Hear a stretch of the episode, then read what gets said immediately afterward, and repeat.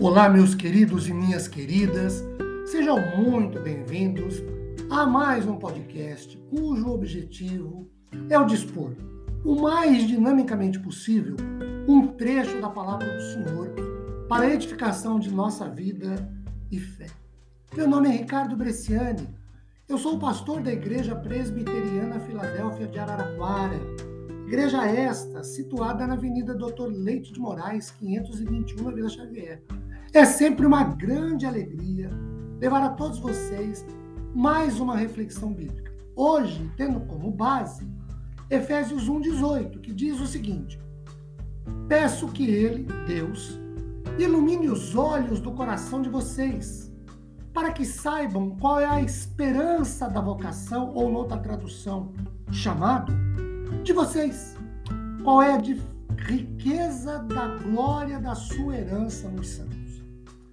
Nesta oração a Deus de intercessão pelos Efésios, Paulo pede sabedoria, como já vimos é, no podcast anterior, no versículo 16, e no versículo 16 e 17, e neste verso 18, ele continua a oração. E agora ele pede primeiro que Deus, o Pai, ilumine ou dê luz ou esclareça as verdades espirituais aos olhos dos corações dos crentes em Éfeso. Claro que essa é uma linguagem simbólica, né? É, quando o texto fala de olhos do coração, mas ele fala do ser interior. Né? Segundo, Paulo ora para que Deus ilumine os olhos do coração.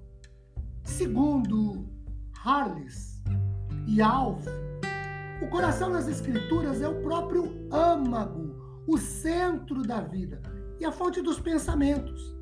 De onde o coração nas Escrituras inclui a mente, assim como a inclinação interior. John MacArthur acrescenta que na maioria das culturas modernas, o coração é pensado como a sede das emoções e sentimentos. Mas a maioria dos antigos hebreus, gregos e muitos outros consideravam o coração, do grego cardia, para ser o centro do conhecimento, da compreensão, da reflexão e da sabedoria. Terceiro, Paulo ora para que os crentes de Éfeso saibam pelo menos outras duas coisas importantíssimas na vida relacional deles com o Senhor. Primeiro, saibam qual é a esperança da vocação. A vocação nas Escrituras, como bem coloca Dwight Moody, se refere à certeza absoluta do bem futuro, ou a vocação, chamado divino à salvação. De acordo com Warren, o chamado de Deus se dá por causa de sua graça, não de algum mérito que porventura o homem tenha ou venha ter. A esperança aqui implica em certeza quanto ao futuro, ou o destino eterno e glória do crente que se cumprirá no reino vindouro. Ainda sobre a esperança da vocação, o mesmo Warren diz que deve ser uma força dinâmica em nossa vida, estimulando-nos a ser puros, obedientes e fiéis. O fato de que um dia veremos Cristo e seremos como Ele deve nos motivar a viver como Cristo hoje.